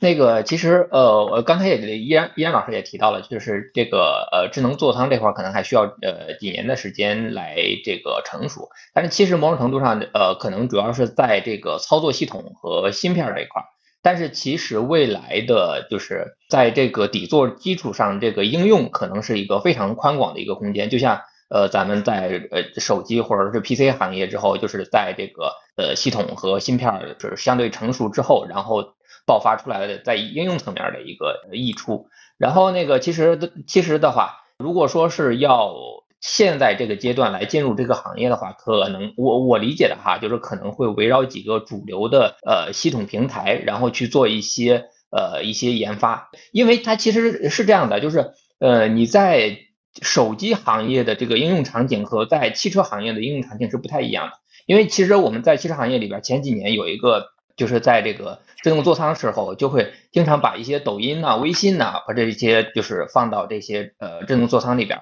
但是其实后来发现，其实这个车主在一呃用的频率并不那么高。这背后其实是说，就是在呃不同的应用场景，可能用户的需求是不一样的。就是在汽车这个应用场景里边，就是如何去满足用户的真实的一个需求，这可能是一个很大的一个呃空间。另外一个就是刚才依然老师说了，也也提到了，就是说这个汽车行业的一个外溢的一个效应，就是可能电动化是一个未来。十年、二十年可能是一个很很长久的一个呃一个过程，然后它在这里边就是可能会就是从以前的就是这个石油方面的一些能源，然后替换到电的电方面的话，就是通过你身边的很多的一些呃机器啊、一些设备啊都会完成这个过程，然后就是呃包括一些就是咱们的一些呃飞行汽车或者什么一些其他的一些概念，就是包括就是。呃，我之前也也跟一家厂商就是呃聊到过，就是他围绕着这个家庭生活生活场景，在重新用就是电池去塑造它的整个的一个应用，就是整个的是接下来可能是电动化是一个非常长期的一个过程，一个变化。嗯。OK OK，那个我我简单说一下，就我其实看好的是电池领域，就是电池领域接下来肯定。我们其实用的电，现在用的电池还是可以这么夸张的说，是上一代的电池技术吧？对，接下来我觉得固态电池、半固态电池、呃，金属锂电池，我觉得这个是一个非常，啊，接下来会是非常庞大的一个产业，然后也需要非常非常多的人才。对，然后而且这个这书里面写了很多，对，呃，大家去看看。对，OK。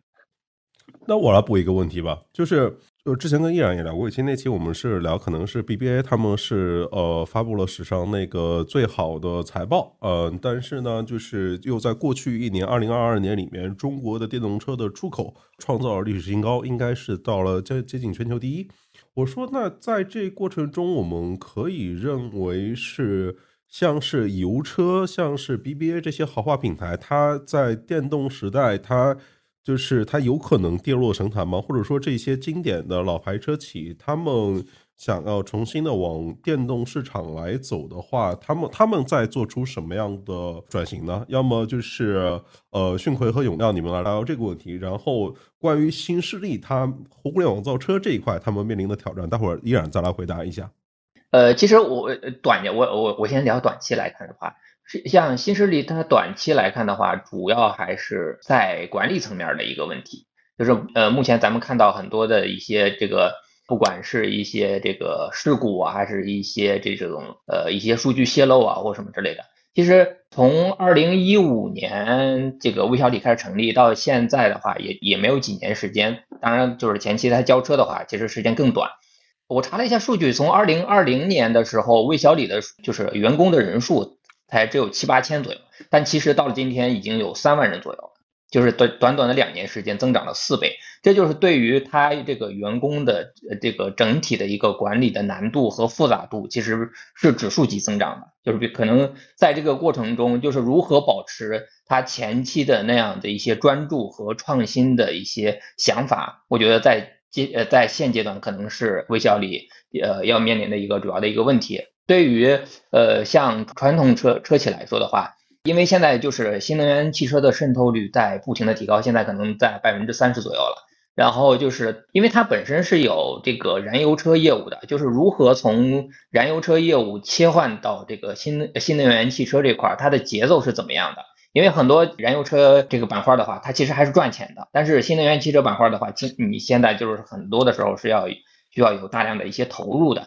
就是在这个切换的节奏上，我觉得把握要特别的精准。另外一个的话，还有就是在智能化方面，就是这也是就是大家一直在提到的，就是在传统车企在智能化方面的能力相对弱一下。当然这几年也一直在补齐，但是如何就是能够快速的提升，这也是它传统车企可能面临的一个挑战。嗯 OK，那那我简单说一下吧，就是我觉得其实今年有非常多的国产品牌，包括新势力，其实大家都在冲击高端嘛。我觉得这个话题其实跟对标 BBA 跟他们的现状，我觉得有很强的这种这种竞争的体验感吧。嗯那核心我觉得大家竞争到最终的也不是最终吧，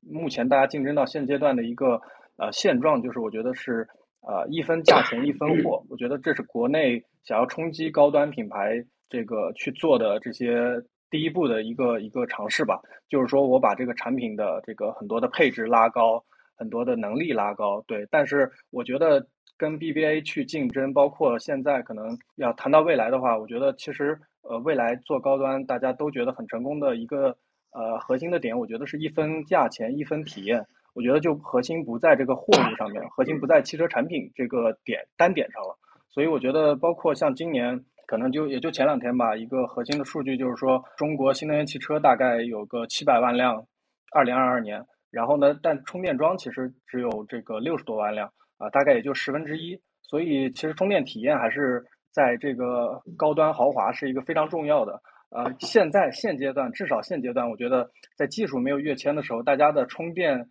去的充电桩，呃，不不管你是豪华车还是你是这个普通的电动汽车用户，你去充电桩其实是一样的，对。但是我觉得未来这个这方面体验一定是 BBA 需要去啊、补足的。就我觉得这个一分价钱一分体验这个东西是很重要的。未来其实就花了很多钱去投换电站，就我觉得这不不不仅仅是很多这个品牌一上来就想要产品溢价的这样的一个逻辑，所以我觉得今年的这个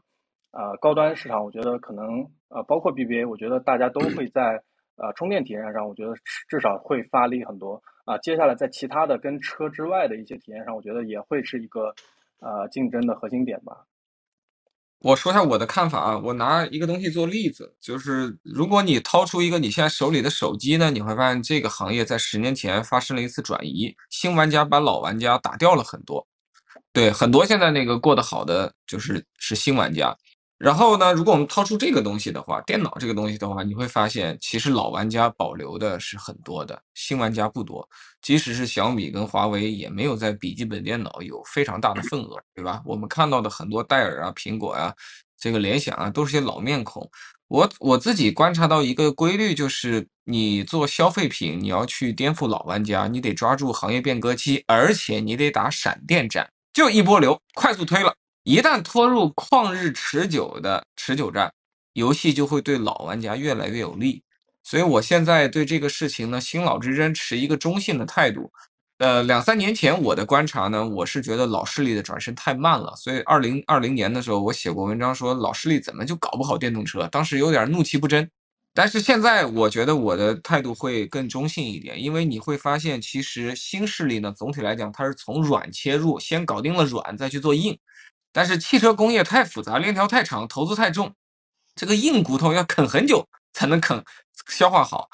那么老车企呢，虽然动作很慢，但但你给他留了时间呢，你给他留了时间，你没有一波流两三年给他干掉，对吧？小米当时用了几年做到全国销量第一的，我印象中就四年，非常快，雷军就做到全国销量第一了。那么今天中国所有的新势力，谁是全国销量做到了全国销量第一？谁接近了全国销量第一的五分之一？有没有？没有嘛，对不对？海外的新势力中，不就特斯拉好点儿吗？欧洲都没有新势力，日本也没有新势力，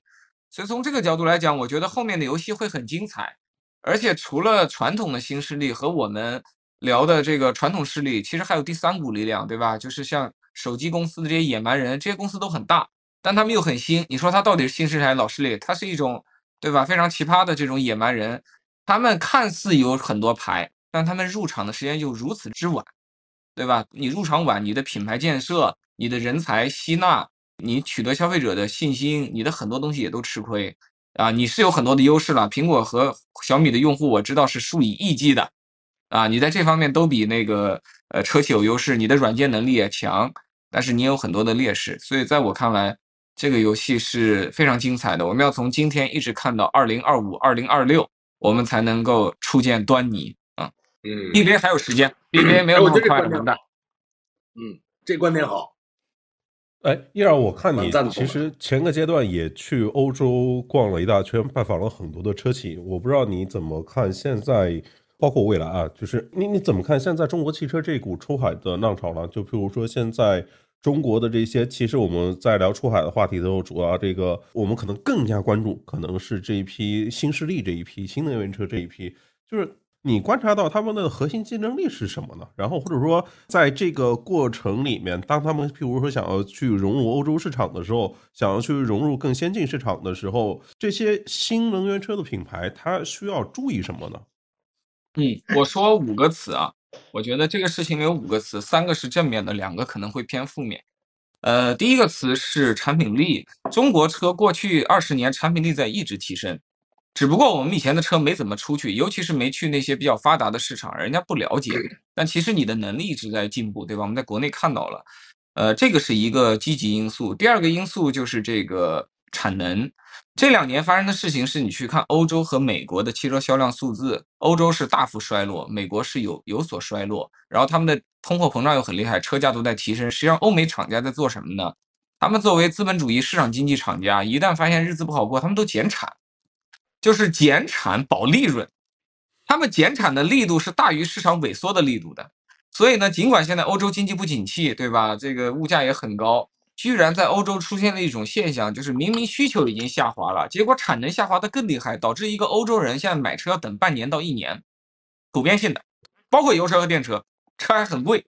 这在中国你能想象吗？你不能想象。所以当他们的资本家保护他们的商业利润的同时，你不就得把市场让出来吗？因为买你要等八个月，那我如果我买台比亚迪，买台进口呃中国过去的 MG，买个对吧？比如说蔚来，那不用等，或者等的时间很短。那我是不是优先买外国车？所以这个其实给到中国车一些机会，就除了我们自己的能力，也有对方主动让出了一些空间，这也是一个此消彼长的关系。然后第三个是价格，就是中国车实际上在欧洲，我们现在是有价格优势的。我们的车出去以后加了百分之十的欧洲关税，加了运费，我们还比同等产品力、同等尺寸的车要便宜。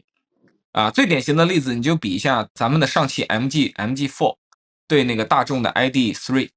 这两个车几乎就是对吧？针尖对麦芒，我们比他们一台车便宜几千欧元，这就是实打实的竞争力。然后交付还早，还能够快。他们那个车交付是等一年，这边是等三到六个月，所以平均来讲，我们交付有八个月的优势。然后还有三至少三四千欧元的这种拉平性能之后的这种价差，对吧？消费者不是傻子呀，消费者会自己算账的。呃，这三个点是都是优点嘛。然后我说两个挑战点吧。我觉得一个挑战点是中国车企毕竟刚出去，除了少数的，比如说像上汽 MG 已经在海外耕耘了十几年了，它已经有一定的体系能力了啊，就可能在海外有的地方有工厂，它在海外有团队，然后也相对比较熟悉海外的各方面的情况。现在很多的中国车企出去不是这样子的，是属于比较野蛮的，啪一下跑到一个地方去了，然后开始做生意，其实啥也不知道啊，所以你的管理、你的供应链、你的这个本土化的服务各方面。就是还要从零开始建立，其实这个是很大的一个风险，呃，这个是很考验中国车企的国际化的这个业务的水平和战略的。然后最后一点，我觉得可能是呃最残酷的一点啊，就是文化，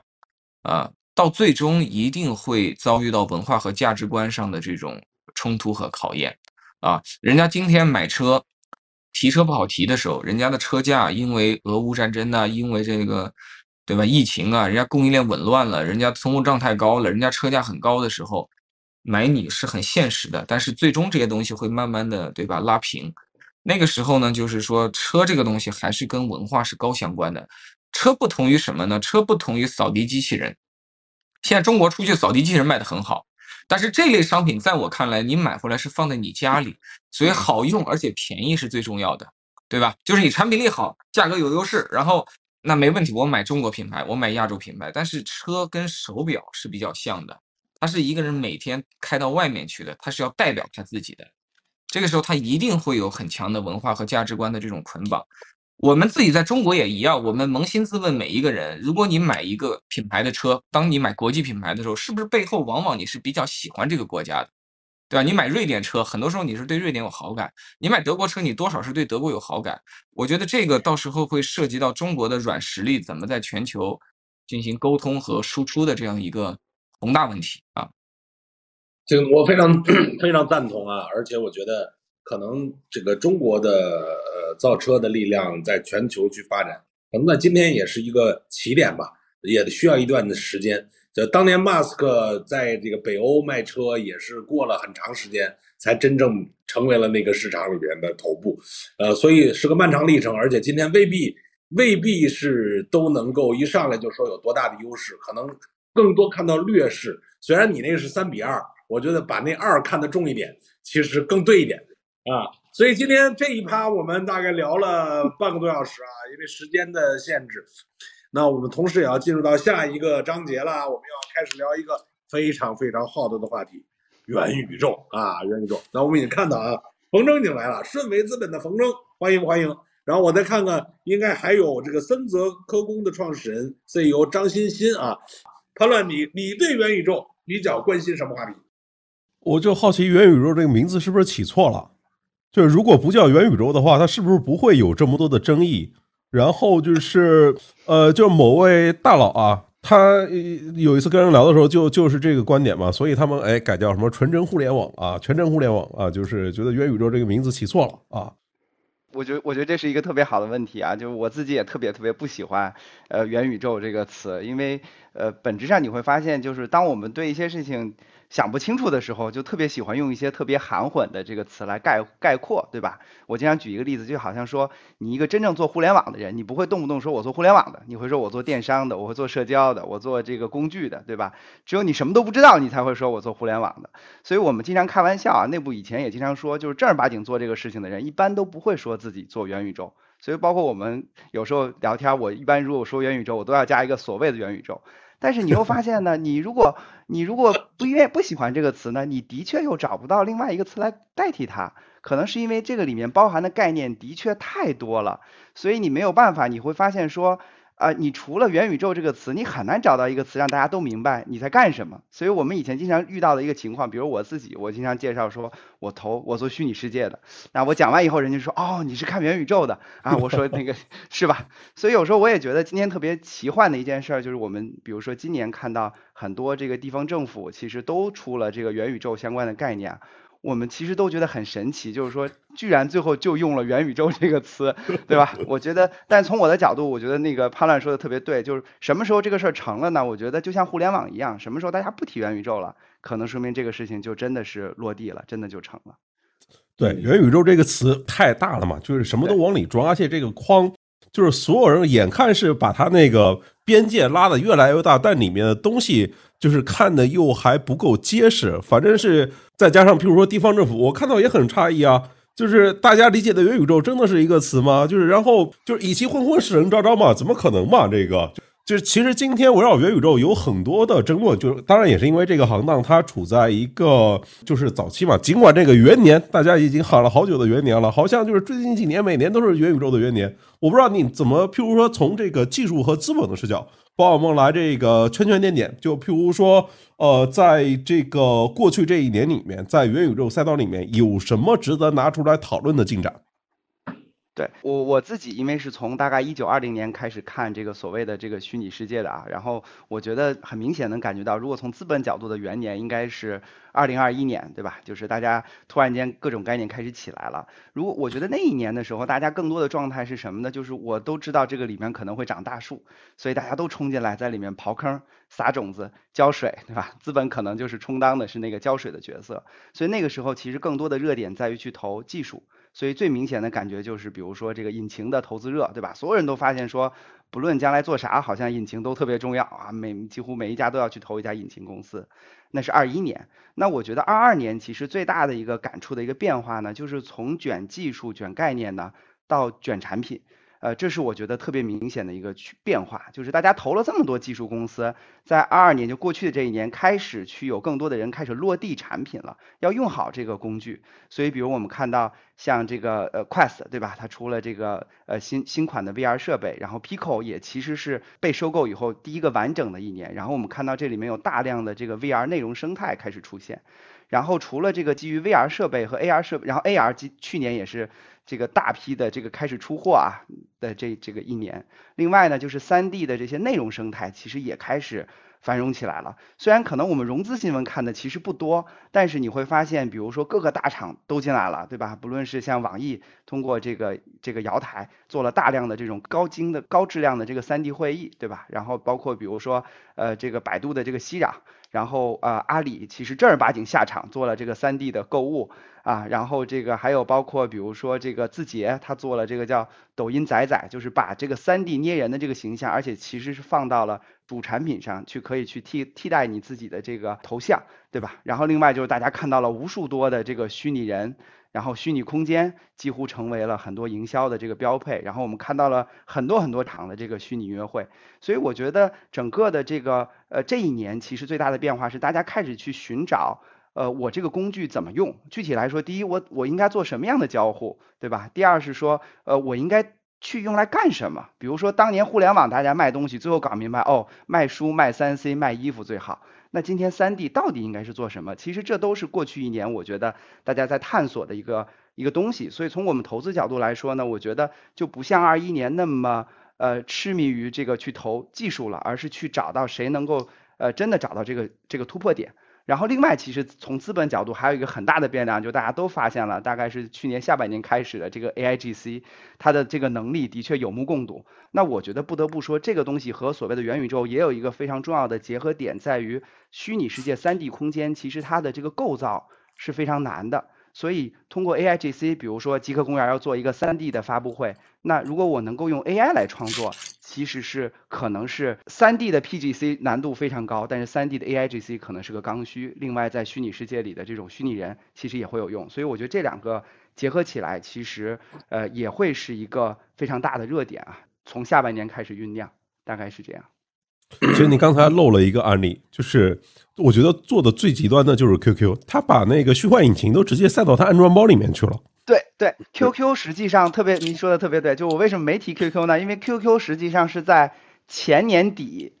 开始干这件事儿的，所以反而是 QQ 开了个头，他做了超级 QQ 秀，他做了 QQ 小窝，就是标配的就是虚拟形象和虚拟空间。但是你反而会发现，在过去一年里呢。就他开了个头以后，好像他有点高开低走，这个产品的推广，呃，又稍微有点弱，而且他到现在其实他没有放在他的主产品里，比如说他没有像抖音一样让你出一个虚拟形象可以换微信头像，对吧？所以，但帕伦说的对，对，嗯，哎，我看是不是这欣欣已经连进来了？我不知道从欣欣的角度，觉得这一年有什么值得一提的进展吗？嗯。其实这个的话，我们在像是在这个内容行业吧，呃，那个做的比较多，所以其实就我感觉，首先这个元宇宙这个词汇啊，它就好像是一个巨大的饺子皮啊，什么馅儿都能往里面装的啊，呃，你会发现可能很多以前是做广告的，对吧？然后今今年开始就是做广告带点宣发的，对吧？他们就也是元宇宙了，对不对？然后你会发现。可能以前是做一些这个呃内容的，他可能是做动画的或者什么的，然后现在呢，他整个动画不做了，就做一个人，对吧？他就变成这个元宇宙的这个数字角色的啊，所以其实你会发现在这个词汇底下呢，更多的呃我们可以注意到的时候是，它有很大一部分是原来的一些产业的变迁，呃，那么这种变迁它为什么会产生呢？那么其实我们发现，它很有可能就是一种新的价值的凝练啊。那比如说你在原来的产业中，呃，你可能认为需要去做一个完整的电影，或者做一个动画，或者说是做一个完整的游戏啊，你去传达一些你的制作人的一些相关的理念等等。但是现在你会发现，可能我只要单单的把里面这一个人物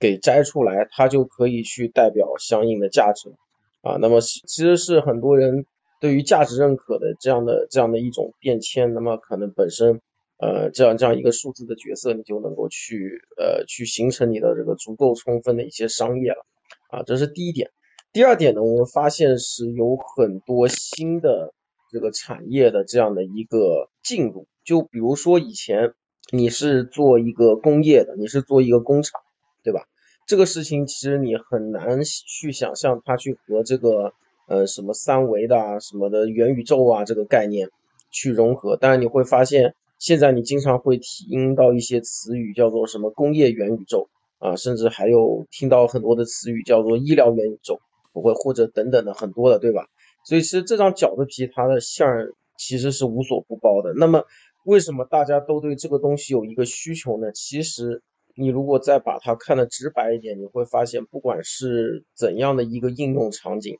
它最后都对它的东西有展示效果的需求，对它的里面的一些逻辑和它里面的一些这个运算有这样的一些可视化的呃这样的一些需求。那么借助现在新的这些硬件设备啊。借助现在的一些新的这个年轻人，呃，更加喜好的这种口味和偏好等等的，那就会产生这种呃新的这个技术应用到各个领域，呃各个不同的这个领域去，然后去帮助到他们去扩大他们的影响力，去扩大他们的这个在不同的受众之间的这个认知程度的啊这样一种帮助，所以这个词也就会变得这个越来，大家就变得越来越这个。耳熟能详嗯，那我想补充一个观点啊，这个这也正好听听两位一会儿可以验证一下，因为这个观点也来自一个创业者啊。我前段时间跟那个声网的赵斌啊，在我们极客公园创新大会上曾经做过一次交流，我当时就在一直在我们在尝试探讨的就是什么是元宇宙这个宏大的词儿的一些本质和里边可以找到的关键点，也就是值得去追寻的关键点。他提出了一个观点呢，说。他认为，其实元宇宙的本质是一定要要要有一个共享的时空，就是元宇宙的本质就是共享的时空，对吧？然而这个共享的时空呢，那个这个在里面又特别重要的是一个是它的就是叫实时性，就是比如说你的实时性要足够的强，啊，这一点又是在目前这个阶段就是你可以去看的。然后第二个叫丰富度，就实时性加丰富度。所以我也理解，你看声网其实就主要在前之前抓这个实时性的。他认为呢，就是说最终元宇宙通向的是一个共享时空，那是一个极大的实时性和极大的丰富度的共享时空。但是你的前进技术的前进路径是先解决实时性问题，再解决丰富性问题。那顺着这个角度走呢，可能就能不断的从一个基地走到另一个基地，创造价值。因为毕竟我们现在想象一个元宇宙的未来，它不是一两年就能实现的，它总要一步步走。就这样的一个就被收敛的逻辑。哎，那我问一下冯真吧，就是有什么就是值得大家体验的，或者说有什么是你觉得好的所谓的元宇宙的项目可以分享一下吗？就是因为现在。感觉都是各种噪音，就就说白了，你你你觉得好，你想投或者你已经投了的，它有什么让人印象深刻、值得分享的好项目？谢谢谢啊，谢谢这个广告时间。呃，先先说 先说点这个这个呃硬的啊，就是我我我一直特别喜欢的，首先就海外的两家公司啊，我觉得是这个 NVIDIA 和 Meta，不论他们的股价怎么样，我觉得他们是两家价值观非常正的这个公司，一软一硬。而且和我们今天这个这个主题特别好，叫脱虚向实，对吧？我们自己也觉得这件事儿它长期应该贡献社会价值。我们以前自己也内部也做过分享，叫做用虚拟技术赋能物理世界。所以你会发现说，Meta 和 NVIDIA 虽然花了很多钱，可能股东不太乐意啊，但你观察他做的所有的事情，比如说 Meta 的这个 VR，呃，他做了很多这个新的应用，你很少听到扎克伯格会讲直播。讲游戏，他讲的都是办公、社交、体育，都是和现实生活有联系的。而且他通过这个叫 Video See Through，就是穿透技术，让你的这个 VR 呢也能有 AR 的这个效果。然后 NVIDIA 呢其实也是一家这样的公司，它更多是软的层面，它它自己就会说虚拟人就是虚拟世界的这个机器人，它做了很多非常酷的 demo。所以我觉得这两家是非常重要的公司，尤其是比如说 VR 里，其实现在也出现了很多很多这样的应用。然后，呃，创业公司层面，这个其实比如说，包括我们之前跟极客公园也做过直播啊，一起讲的这个公司，比如 VLAND，那它今年已经通过二 D 的这个是二 D 的引擎的活动，做了大量的这个活动，不论是企业的招聘啊，包括很多有一些体制内的这个机构，包括公司的年会，对吧？其实已经可以在一个二 D 的引擎里去交互，包括我们今年还投了像 Go Cyber。把它再升一级，通过这个网页端三 D，你就可以做一些公司的展示和交流。还有像这个我们之前投的，像时域科技，它是可以 AI 已经可以生成非常逼真的人声的音乐，它现在也进了这个 NVIDIA 的这个 Omniverse 系统。另外呢，还有一家我觉得今年美国也非常神奇的公司叫 Ready Player Me，呃，它在今年拿到了 A 十六 Z 大概几千万美金的融资，它实际上是就是刚刚这个潘乱提到超级 QQ 秀或者抖音仔仔，其实他们都某种程度在对标这家公司做，就是我能够提供一个捏人的这个系统，让大家在这个上面呃创造自己的形象，并且带入到各个 3D 空间。我们之前投资的像次世文化，它在最近也出了一个叫 VBS 拟人的这样的这个系统，所以我觉得其实还是有很多的呃这个应用。我个人关注的就是咱们讲的这个叫脱虚向实，对吧？就是能够给社会创造价值、提升效率的这些东西。对，就是 Pico 的直播或者说抖音的虚拟直播算吗？我因为就是现在我们这种就是直播短视频都还是手机这个设备它带来的体验嘛。然后如果有这种就是新的设备，感觉最先被人感知到的也都还是内容吧。其实这是个特别好的问题啊。这个其实从我角度，我看见抖音搞直播，我特别着急。啊，就是刚刚这个这个老板也提到，为什么大家都说三 D？其实这个事儿特别简单，是因为所谓的元宇宙的愿景，一定是在我我有时候开玩笑，如果元宇宙是个人，他的成人的标志一定是 VR 和 AR 设备的成熟。所以在 VR 和 A VR 设备进入的那个世界里，你会发现三 D 是刚需。对吧？所以我们今天要在手机和 PC 上，相当于先练兵，先试试啊，这个东西怎么搞？那如果你带来了 3D 的时候，你会发现视频其实是个 2D 的这个场景，它是没有交互的，对吧？那 3D 你花这么大的成本，这么费劲，如果还是去看视频，其实是浪费了，对吧？你应该是去做很多的这个有交互，类似于游戏。为什么说游戏是叫元宇宙的基础呢？所以如果我们对比，我们会发现说，比如你去看 Meta，我刚刚也提到了。你很少听到扎克伯格说我们今天做了什么演唱会，对吧？他也不会，他现在已经过也过了那个搞这个这个直播的那个阶段。那他其实曾经通过一些爆款呢，比如 Beat Saber 这样的游戏帮他拉起来。那他今天已经到了下一个阶段了，他希望大家用它来去做一些有 3D 交互的健身，对吧？比如说这个 Supernature 这样的健身应用，包括社交，对吧？然后包括这个协同办公。所以我有时候会觉得说，呃，Pico 今天做的很多这种直播呢。我也特别能理解，因为做那个事情其实可能投入周期是比较长的，对吧？那可能我上直播可能是比较短的，所以我个人会觉得，更未来的原生的体验一定是类似游戏的可交互的 3D 体验，但是同时呢，它又是能够去跟现实生活不是纯虚拟的。所以有时候我觉得，虽然大家就是都嘲笑扎克伯格啊，但是其实你仔细看他讲的那些东西，其实。价这个价值观还是挺正的，对吧？但我也能看到 Pico 其实也在变。比如说最近你就会发现他做了那么多场这个直播啊，之前的比如说汪峰，他都是架一个三三百六十度的摄像头是纯视频的。他最近做了一场三 D 的直播，是这个这个这个李玟的直播。所以我相信他们内部应该也在这样演进。所以回答你的问题，我个人是非常期待他有爆款的三 D 的，可以这个给我们生活带来变化的这样的内容。同意啊，就是现在的 VR AR，就是现在做的内容都还是就是相当于是基于这种还原、还原这个还原体验这个视角，而不是基于这种真正的创造 VR AR 这个视角。就是智能手机没出现，就就大家看看这个手机上面那个电话的按钮，依然是那个座机的那个坐标，对。对，所以所以接着你说的那个问题多说两句，我觉得其实大家今天很多创业者在尝试，比如说，呃，最什么叫原生的 VR 体验？比如最近筷子上有一款新的网红叫 Gorilla Tag，就是你模拟一个猩猩，然后大家互相追，但是这个交互里它是怎么移动的呢？它是你用你的手在地上撑着跑，对吧？为什么最后是这个交互？实际上是因为在 VR 里你有两个手柄。你其实所有的动作都是在手上是可以 track 的，腿是是跟踪不了的，所以大家很多的 VR 交互会去研究，哎，怎么用手去交互？你会发现钓鱼啊、拳击啊，为什么这些火，其实都跟这个有关系。所以其实你能看到很多最前沿的创业者是在这个维度上去找到，就像帕乱说的，这个 VR 里的那个那个打电话是应该是怎么做？对。那今天呢，我们在这一趴，呃，也聊了半个多小时，但是其实只是浅浅的聊到了其中的一些点。我希望以后我们有更多的机会啊，能够更深入啊。期待我们在二三年转过年来，我们有更多在这个领域的交流，把这个薄皮大馅的元宇宙越来看得越清楚点，脱虚向实啊！感谢两位，感谢两位，谢谢。好了，好了，好了啊，就聊到这儿了，拜拜，拜拜，拜拜。OK，今天就先聊到这边，大家可以订阅、点赞、评论、分享。如果还有什么想听我说的，欢迎在评论区互动留言。我们下期见。